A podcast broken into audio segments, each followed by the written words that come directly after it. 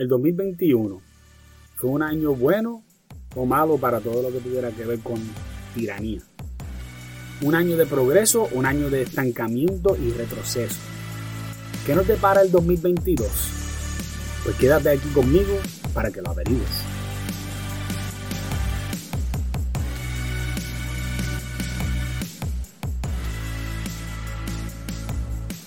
En el 2021 muchas cosas pasaron y será conocido como uno de los años donde más reinó el Estado sobre el individuo. Va a ser un año conocido como un año de tiranía donde se supone que hubiera democracia. Ya hemos visto un aumento en personas que piensan que el gobierno debe de ser el fin de la sociedad, o sea que el gobierno debe dirigir todo lo que tenga que ver con nuestras vidas. La gente no está pensando de que haya buen gobierno. Sí, hay un grupo de personas que sí, mayormente los que somos de la derecha. Lo que nos interesa es que el gobierno nos deje quietos y que podamos llevar a cabo nuestra fe y llevar a cabo la educación de nuestros hijos de una forma objetiva y que podamos hacer el, el dinero que nosotros necesitamos para sobrevivir y progresar con el favor de Dios. Pero lo que en realidad ellos quieren es un gobierno que los cuide como si fueran niños. No quieren ser responsables de nada y quieren tener todas las libertades habidas y por haber a la misma vez. ¿Todo esto comenzó en el 2021? No. Hace tiempo que comenzó. Pero la pandemia ayudó a legitimizar medidas de la misma forma en que la caída de las Torres Gemelas en el 2001 legitimizó lo que se conoce como el Patriot Act, que fue una manera despiadada de quitarnos nuestros derechos al ser vigilados, al tocar, al trastocar nuestras cuentas de banco y vigilarlos, al eh, monitorear constantemente todo lo que pueda hacer un ciudadano de Estados Unidos. Eso fue lo que, lo que nos quitó a nosotros el Patriot Act. Quizás usted no se da cuenta, pero cada, cada conversación que usted lleva a cabo en su teléfono puede ser monitoreado por el gobierno federal el gobierno federal puede invadir su teléfono y escuchar sus conversaciones de una manera legal. Lo único que tienen que hacer es ir a una corte secreta que se llama la corte FISA. Si usted no me cree, puede buscar toda esta información, está libre en internet. Y en esa corte FISA pueden decir que ellos tienen sospecha que usted es un terrorista o que usted es una persona que, tiene, que quiere hacer algún daño a los Estados Unidos y con que una agencia de gobierno lo diga, ellos le van a dar eh, le van a dar medida para que sí, para que puedan echarla hacia adelante. Y esto es sin ningún tipo de... No, no, van, no, van a no necesitan ningún tipo de evidencia sólida de que esto está ocurriendo. Lo único que tienen que hacer es ir a, a, esa, a la corte y pedirlo. Así de fácil. Y usted puede ser una persona sumamente adinerada o una persona sin nada. Y como quiera, usted puede sufrir esto.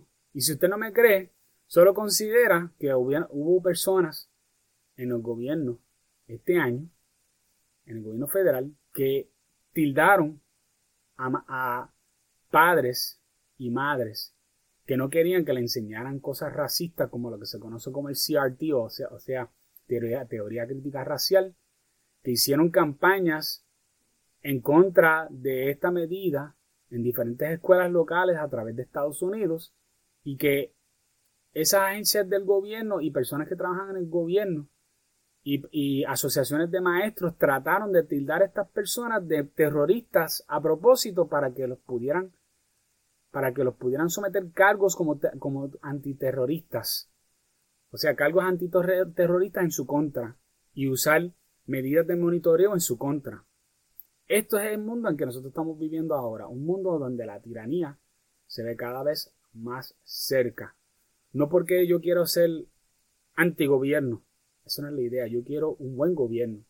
Pero la izquierda no quiere un buen gobierno, la izquierda, la izquierda quiere un gobierno donde tú tienes que hacer lo que ellos digan, tú tienes que hablar las palabras que ellos digan y tú tienes que hacer lo que ellos digan. Y eso no es libertad, eso no es democracia tampoco. Y eso contra eso es lo que nosotros estamos luchando. Entonces vamos a ver qué pasó este año que este año fue, fue un año interesantísimo porque fue un año donde yo creo que mucha gente pensaba que se iba a acabar todo lo que tuviera que ver con la pandemia porque pensaban que estábamos más cerca de acabar con la pandemia a causa de que había señales de que eso iba a pasar porque había una vacuna y esta vacuna iba a detener, como dijo Biden, el presidente Joe Biden dijo que él iba a acabar con todo lo que tuviera que ver con el virus y al contrario, ya en el poco tiempo que lleva Joe Biden ya han muerto la misma cantidad de personas que murieron bajo la presidencia de Trump con el virus. Y hay diferentes razones por las cuales eso ocurrió y yo no le voy a echar la culpa a Joe Biden de la misma forma que yo no se lo eché a Trump, porque los virus no obedecen gobernadores ni presidentes. Y aunque usted pueda tomar medidas, si el virus es sumamente contagiable, es bien difícil, por más medidas que usted tome, que el virus no se contraiga a una buena parte de la población. Yo sospecho que el año que viene va a ser un año mejor porque hay tanta gente contagiada actualmente que pienso que va a haber una, gran cantidad de personas con inmunidad natural que va a ser mucho mejor que la inmunidad que tienen a través de las vacunas porque ya usted sabrá que una gran mayoría de las personas que tienen ahora mismo COVID-19 eh, han, han, sido vacunados y no hay mucha prueba de que la, vacuna previene el contagio. Lo que sí previene, y por lo menos hasta ahora de lo que he podido ver en números, es que sí previene de que haya más fácil la muerte, ¿no? de que, de que esos síntomas no sean igual de fuertes.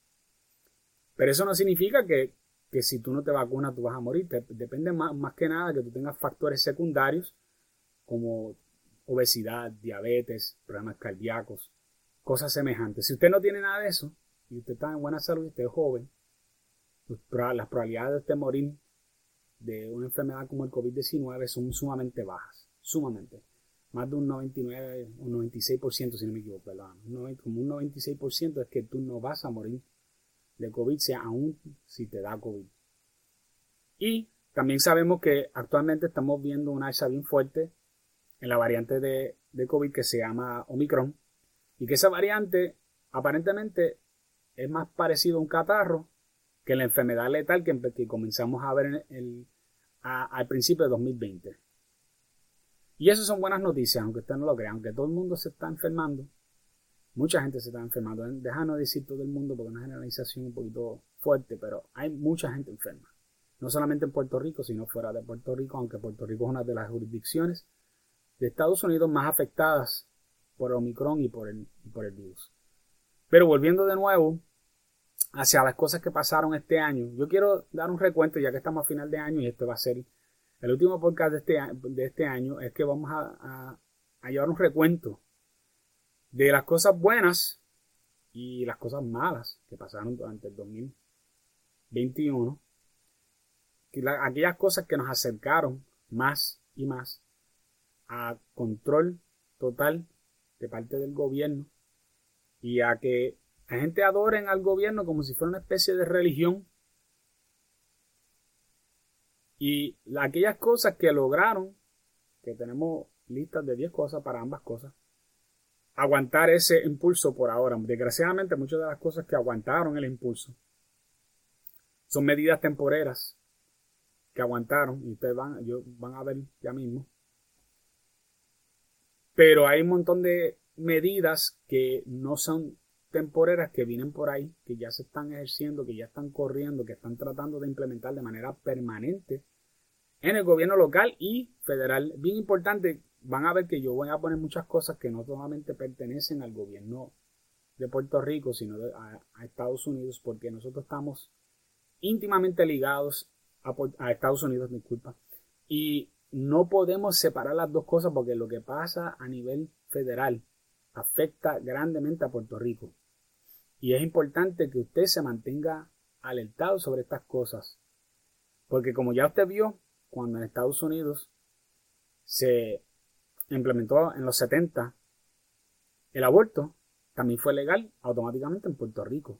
Igualmente el matrimonio homosexual cuando se, se, implementó a través de, las cortes, que fue de igual forma que el aborto, pues eso también, a al lograrse a nivel de Corte Federal, o sea, el Supremo de Estados Unidos, pues también automáticamente le cayó a Puerto Rico. Así que, así que eh, asuntos de fondo, todas estas cosas afectan profundamente a Puerto Rico. Y si usted piensa que no, usted está equivocado.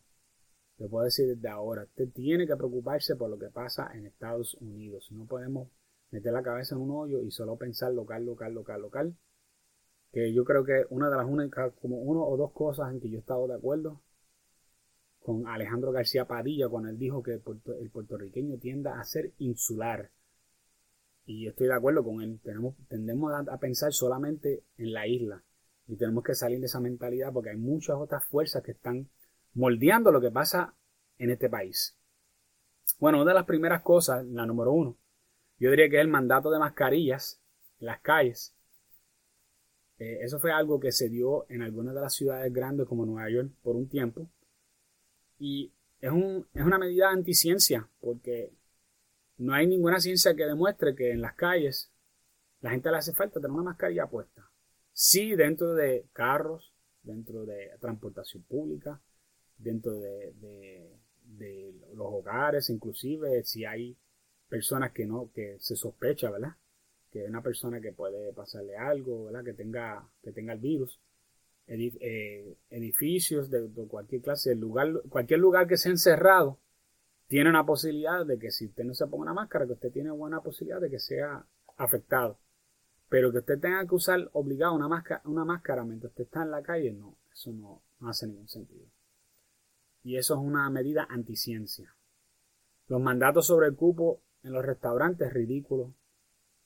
Es ridículo, porque eh, no tanto por el cupo, yo diría inclusive más, más que nada, que tiene que ver con decir a la gente que solo pueden comer dentro de los restaurantes si tienen una vacuna es una cosa ridícula porque ya se sabe, se sabe, se sabe, se sabe.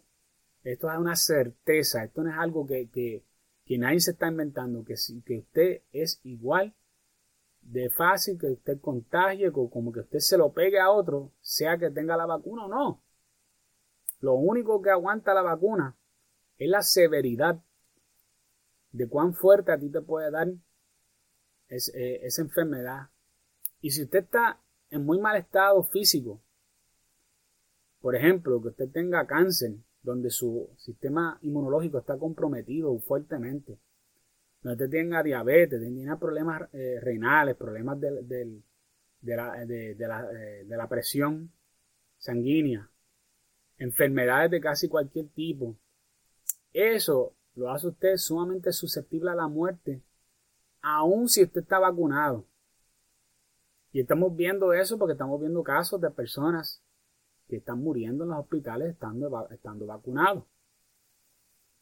Así que decir que la gente no puede entrar a un restaurante porque no tengan la vacuna es una cosa ridícula. Y se lo digo yo que estoy vacunado.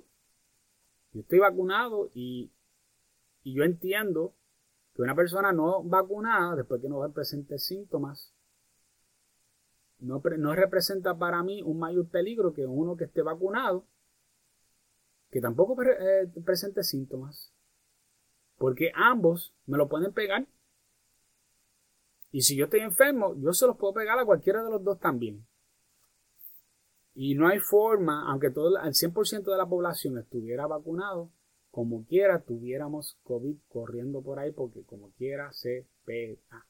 Eso yo creo que ya todo el mundo lo debe conocer ya, que no hay ninguna razón por alguna de las medidas absurdas que se están tomando, que son completamente autoritarias y básicamente son un ensayo para la dictadura, ¿no? Y esperamos que no se den porque yo creo que aquí en Puerto Rico tenemos un pueblo de personas que no están dispuestos a jugar ese juego. Nadie va a ser nuestro dictador, nadie nos va a decir cómo nosotros tenemos que vivir la vida, ni cómo vamos a lograr vivir nuestras vidas porque nosotros vivimos una democracia. Bien, ataques desde la prensa.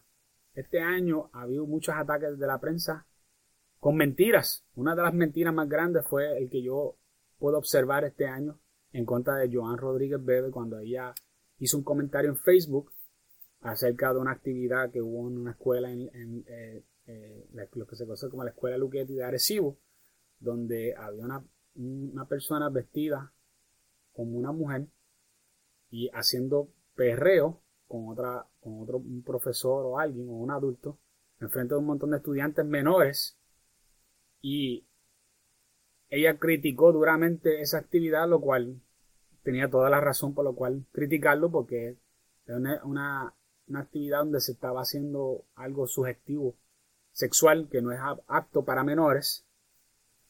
Y, dijeron, habían dicho que ella, eh, que ella había dicho una serie de cosas que no eran ciertas y querían que ella pidiera perdón por algo que ella no dijo ni hizo. A tal grado que ella fue al programa de... Eh, se, me, fue el nombre ahora, este, este, muchacho que sale mucho en la televisión, que él es abogado. Y eh, ahora mismo no, se me, no, me acuerdo el nombre, pero me acordaré. Jeff Fonseca, perdóname.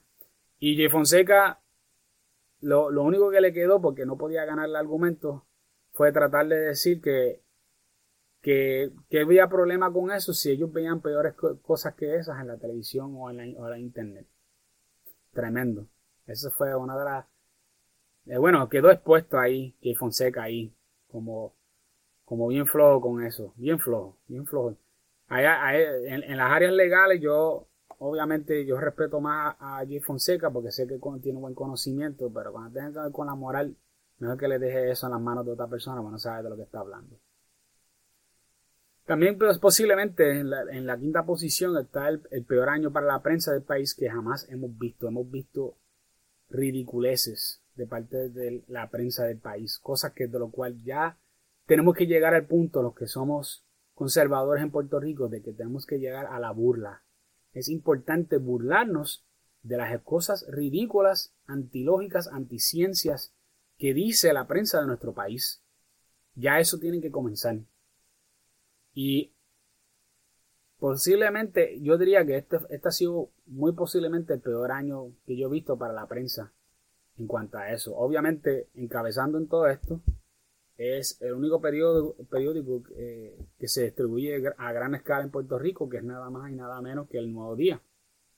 Y su editor principal, si no me equivoco, es Benjamín Torres Gotay, que escribe cosas que a usted lo deja perplejo cuando usted lo lea eh, sea en el periódico o sea en su cuenta de Twitter. Y una de las cosas que podemos observar es cómo la prensa ignoró por completo la marcha masiva que hubo en la capital este año, en este verano, donde marcharon una gran cantidad de personas en contra de la ideología de género o, como dicen ellos, la perspectiva de género. Y cómo ellos es, ellos ignoraron eso por completo y decidieron no ponerlo en ninguna parte de los periódicos. Y lo hicieron a propósito, no porque a ellos se, les haya olvidado, para tratar de silenciar al pueblo conservador de Puerto Rico.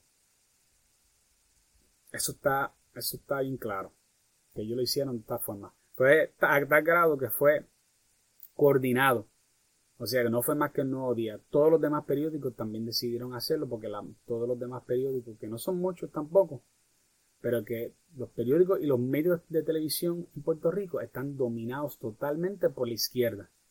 Y si usted no lo sabía, ahora usted quedó bien claro con eso. La número 6 es que la prensa fue tan despiadada este año que periodistas individuales fueron a discutir con manifestantes en otro evento quedando así demostrado que la prensa de nuestro país no es neutral ni objetivo. Algo que es muy importante para que reine la libertad. Imagínese que todos los días usted se está levantando con el punto de vista de alguien que no quiere, que, que, odia lo que tú crees. Eso es lo que estamos, ese es el ejercicio que estamos haciendo en Puerto Rico. Estamos, eh, eh, aquellas personas que son conservadores en Puerto Rico y que todavía compran el, el periódico El Nuevo Día, y que leen otros periódicos como Metro, El Calce, que no, si no me equivoco, ese es solamente por internet, en, primera hora, que lo que escriben son basura, todos orientados hacia la izquierda. Si usted todavía está pagando una suscripción a esa gente, usted es, es hora que despierte. Es tiempo de llevar esos periódicos a la quiebra. De no seguir dándole su dinero, un dinero que usted ha luchado fuerte por tener, Así sea que lleva 20 años dándole el dinero a esa publicación, sepa que ya esa no es la misma publicación de antes. Quizás siempre tiraba un poquito hacia la izquierda o era centro izquierda, ya no. Ahora es pura izquierda. Y es de la nueva, de la izquierda nueva. Si, alguien me está escuchando y no entiende lo que significa la nueva izquierda, verifique mis, podcasts anteriores que tengo varios, eh, varios podcasts acerca del tema. Pedro Pierluisi, en este año también, trabajando con el Comité PARE para asegurar que en el comienzo de clases en agosto del 2022 se comienza a adoctrinar a los niños con ideología de género. Eso es definitivamente muy mala de este año. Y para colmo nos enteramos que la que dirige el Comité PARE es nada menos que una activista feminista radical. Radical, de las más radicales que hay en Puerto Rico. Ella es la que dirige el, el Comité PARE. Nada más y nada menos con el testigo. Eso está increíble. Que nosotros podamos llegar a ese punto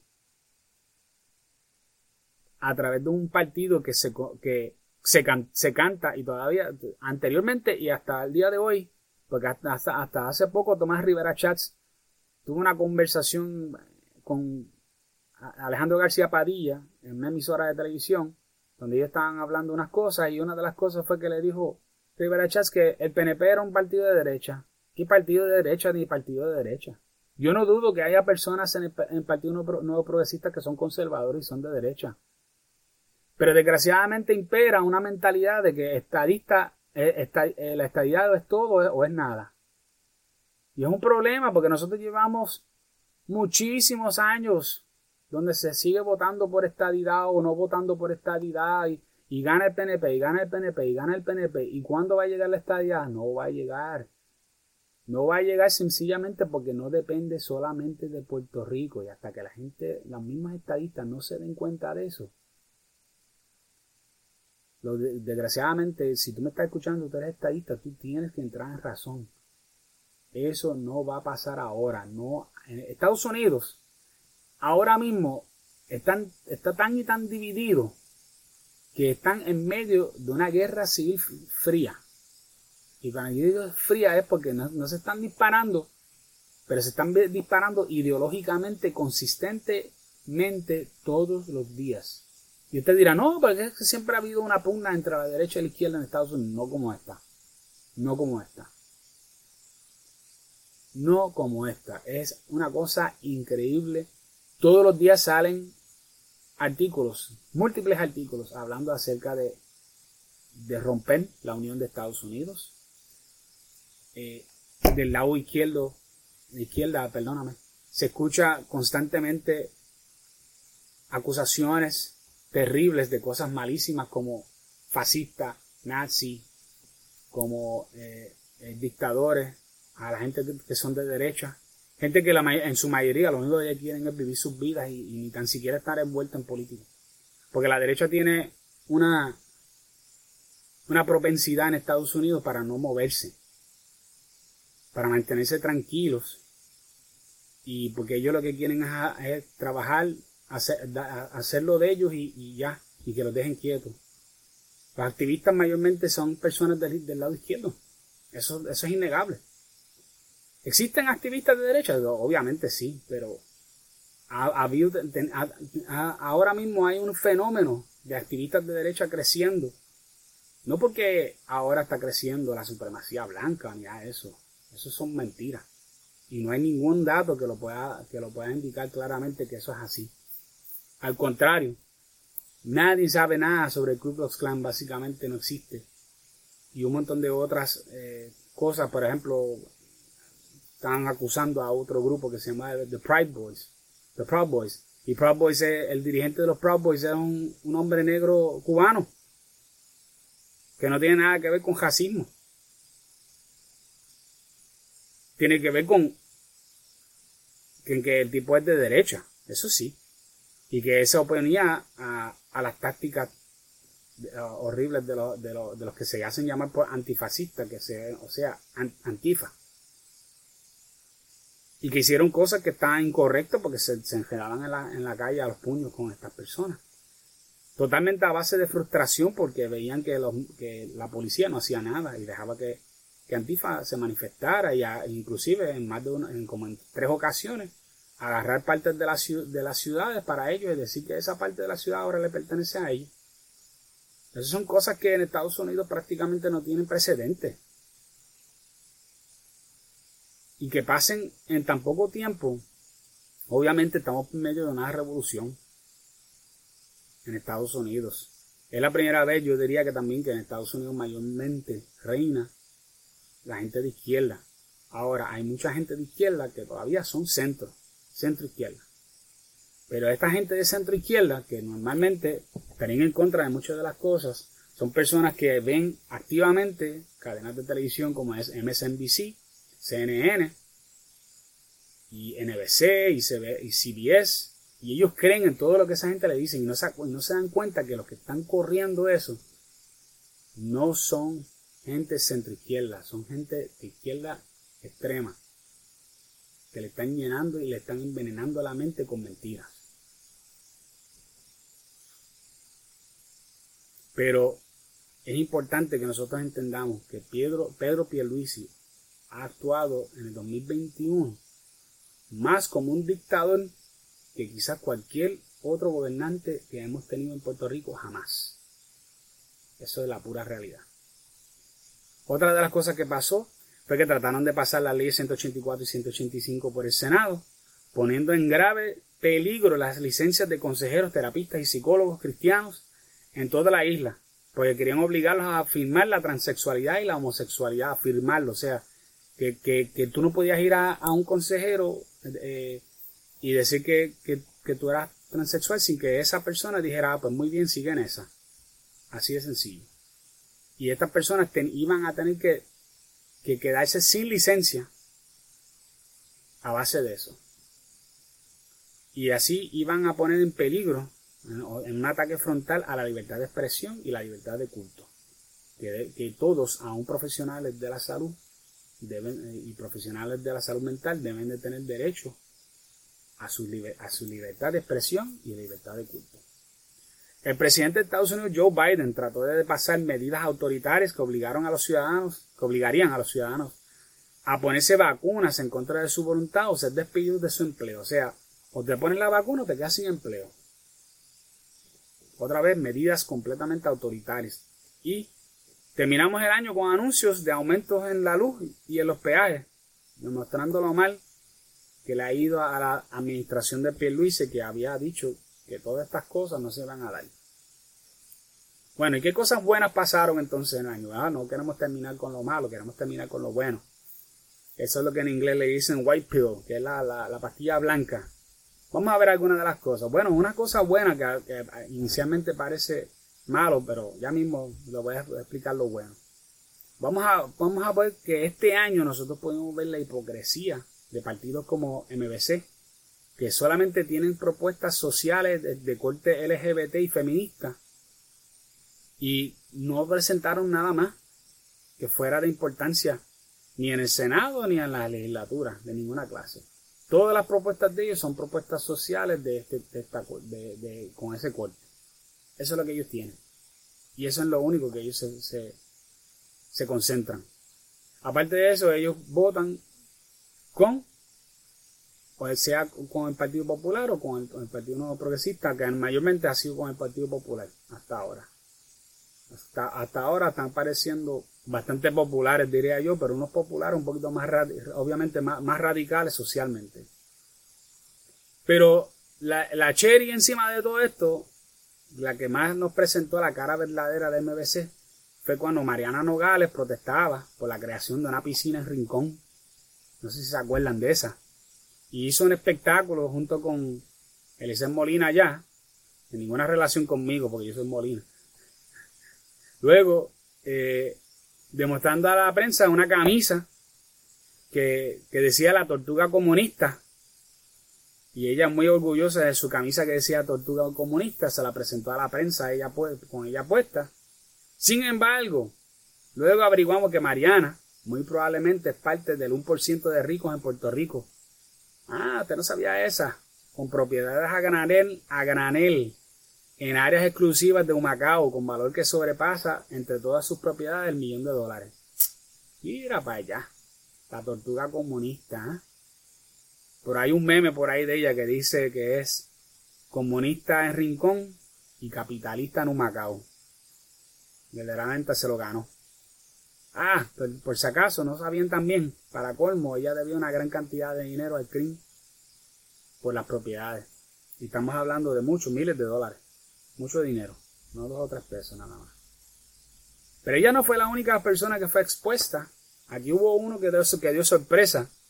Yo no sé cuántos de ustedes se van a acordar que el senador Vargas Bidot le dio un día con montarse en su carro y hacer un, no sé si fue un live en Facebook o algo así, donde él despotricó contra cristianos y conservadores, llamándolos retrógradas, imbéciles, huelíos, que yo todavía hasta el día de hoy no sé lo que significa, pero va, él, eso fue una de las palabras que usó, fotutos y toda clase de insultos. A ver que su medida, la 184, fue derrotado antes de tan siquiera llegar al voto por el Senado. Esto es algo bueno porque mucha gente tenía a Vargas como que un, practicante, un angelito de la caridad. Lo que le faltaba eran las alas para salir volando.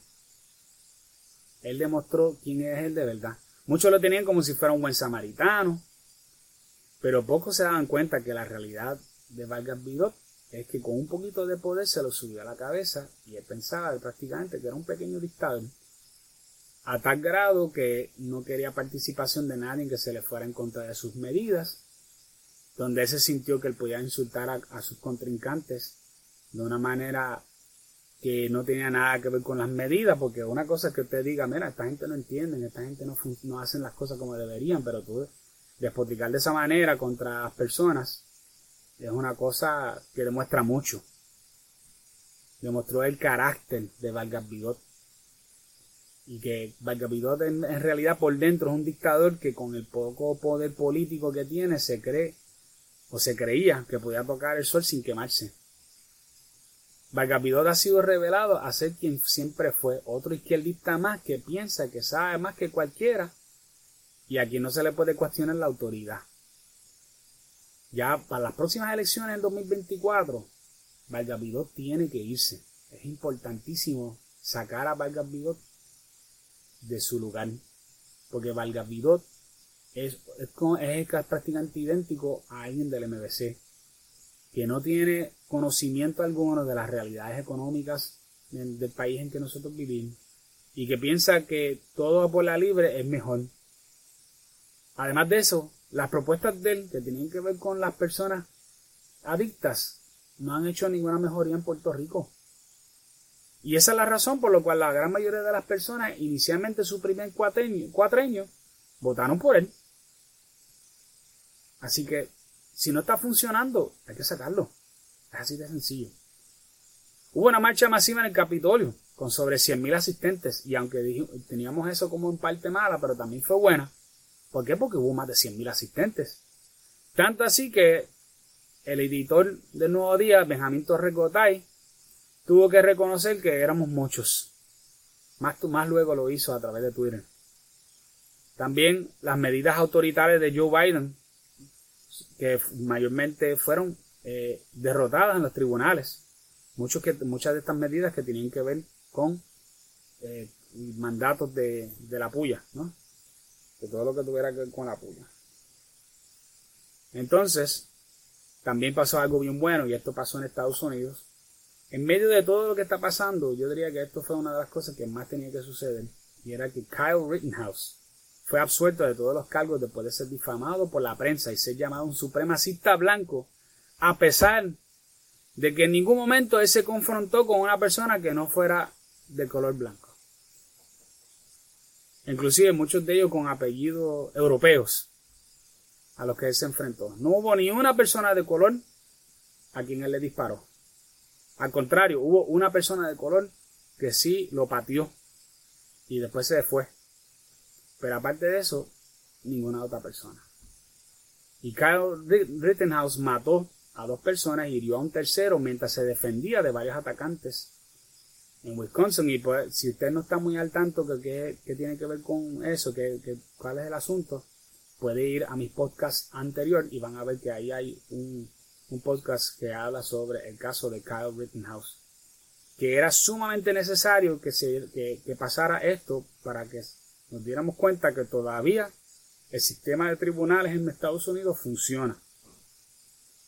Y eso es bien importante porque a la vez que eso se daña, la cosa está bien mala. Y esperamos que no se, no se continúe dañando y que podamos seguir viendo veredictos justos a través de todos Estados Unidos. Pero podemos ver también que hubo otro caso. Y también pasó un buen veredicto, que fue el caso de Josie Smalley. O Smollett. Se, ven, se vio en Chicago por hacer una acusación falsa de agresión por racismo Josie Smollett fue sentenciado a prisión por ser un mentiroso que solo estaba buscando pasar por víctima para mejorar sus posibilidades para que le renovaran su contrato de una serie de televisión donde él aparecía que se llama Empire. Y Josie Smollett le pagó a dos personas, también de raza negra, para que hacer, hacerlo ver como que él fue atacado por dos personas blancas que eran y que seguidores de Trump. Y todo su, su trampa fue descubierto a tal grado que hasta encontraron videos de él ensayando lo que iba a suceder con estas personas. No le quedó muy inteligente. Número 7. Llega al Supremo un caso que puede limitar el aborto y la Corte parece tener los votos para lograrlo. Eso todavía es un... Eh, no, no, se ha dado, ¿verdad? Y ya si se va a dar, se va a dar para el 2022, posiblemente cerca del verano. Pero se ve la cosa buena especialmente porque hay una, hay una buena mayoría y toda la ciencia está a favor de que se limite el aborto. No creo que van a lograr eliminarlo por completo. Esa es mi, mi, mi apreciación del asunto. Pero solamente te voy a decir que en Estados Unidos, tú puedes, en muchos estados, incluyendo Puerto Rico, ¿sabes? Tú puedes matar a un bebé hasta justamente el momento antes del alumbramiento. Eso ni en Europa, se puede hacer. Europa, que nosotros pensamos, todo el mundo piensa que es el, libre, sitio más libre del mundo, en la mayor parte de Europa te tienen limitado la vuelta hasta 12, hasta 12 semanas. Después de eso no puedes abortar. Solo de, ahí, ahí nada más con el testigo. Cadenas televisivas de izquierda como CNN fueron expuestos por tener empleados con problemas de y alegaciones de agresión sexual, a pesar de darse alarde de precisamente lo contrario. Muchos fueron expuestos y están ahora mismo siendo reemplazados en los medios por, estas alegaciones. Uno de ellos, y en este caso, esto va una de la mano de la otra, fueron los hermanos Cuomo. El gobernador Andrew, Andrew Cuomo y su hermano Chris Cuomo, ambos pierden sus respectivos empleos, luego de Andrew ser expuesto a alegaciones de líos de falda, y ser probablemente la razón por la que miles de personas ancianas murieron en asilos por COVID luego de ordenarlos a regresar a los asilos estando enfermos. Ese fue el gobernador de, Nueva York, Andrew Cuomo. Y el hermano de Chris Cuomo cae por ayudar a, ayudar a su hermano usando recursos de CNN de manera antiética para tratar de ayudarlo. Ambos son herramientas de la izquierda estas dos personas, los dos hermanos. A tal grado que hubo un tiempo que estaban considerando a Andrew Cuomo para ser presidente de los Estados Unidos. Había hasta rumores que, si Biden estaba demasiado de senil, escúchate esto, estos son rumores, ¿verdad? Que nunca sé, pero hay unos rumores serios de que si Biden estaba demasiado de senil como para correr para presidente, que lo iban a reemplazar por Andrew Cuomo, ¿ok? A ese nivel. Y ya no es ni gobernador en menos, ¿en qué? Un poquito más de un año. Un poquito más de un año. Al final, quizás una de las cosas más importantes también y esta es la número 10, es la derrota de la, agenda económica Build Back Better a mano no, de, no del Partido Republicano, sino de sus propios senadores demócratas, Joe Manchin y, y Kristen Sinema, que ambos le votaron en contra a las medidas desmedidas de parte de Biden, donde él quería gastar cantidades absurdas de dinero haciendo cuotas para, para, para personas de manera desmedida, donde se le iba a dar asistencia primero a personas de raza negra o de color sobre la gente blanca, usando esquemas de lo que se conoce como equidad.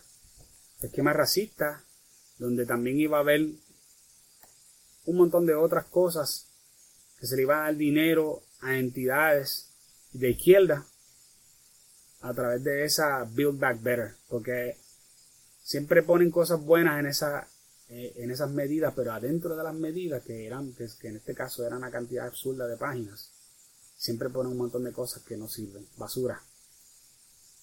Y ahí terminamos el año, pero en el 2022, rapidito, esto con, con esto que vamos a terminar. Yo tengo una predicción, espero que se me dé, que es que los republicanos van a ganar mayoría en Cámara y Senado en Estados Unidos.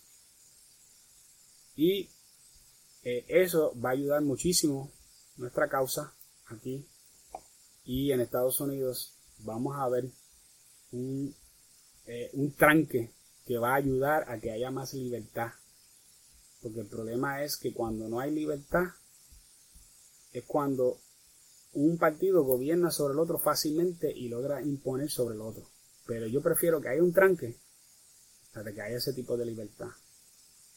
Y todos sabemos también que una de las cosas que está pasando es que ahora mismo hay todavía planes para que en el 2022, empezando las clases, se empieza con todo lo que tenga que ver con lo que ellos le dicen aquí en Puerto Rico, perspectiva de género y que nosotros conocemos muy claro y estamos muy claros que es nada más y nada menos que ideología de género. Y tenemos, tenemos que oponernos.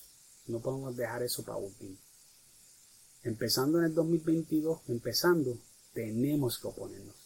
Tenemos que levantar una ola persistente y constante de personas que no se rinden y que se vayan en contra de esta agenda y no lo permitan dejar pasar a nuestra juventud y a nuestra niñez. Yo espero que usted se una a ese esfuerzo junto conmigo para que en el, 2022 sea un mejor año. Y todo lo que me están escuchando, les deseo el mejor de los años 2022 y deseo que usted y su familia sean prósperos en gran medida. Muchas gracias por escucharme. Me estarán escuchando el año próximo.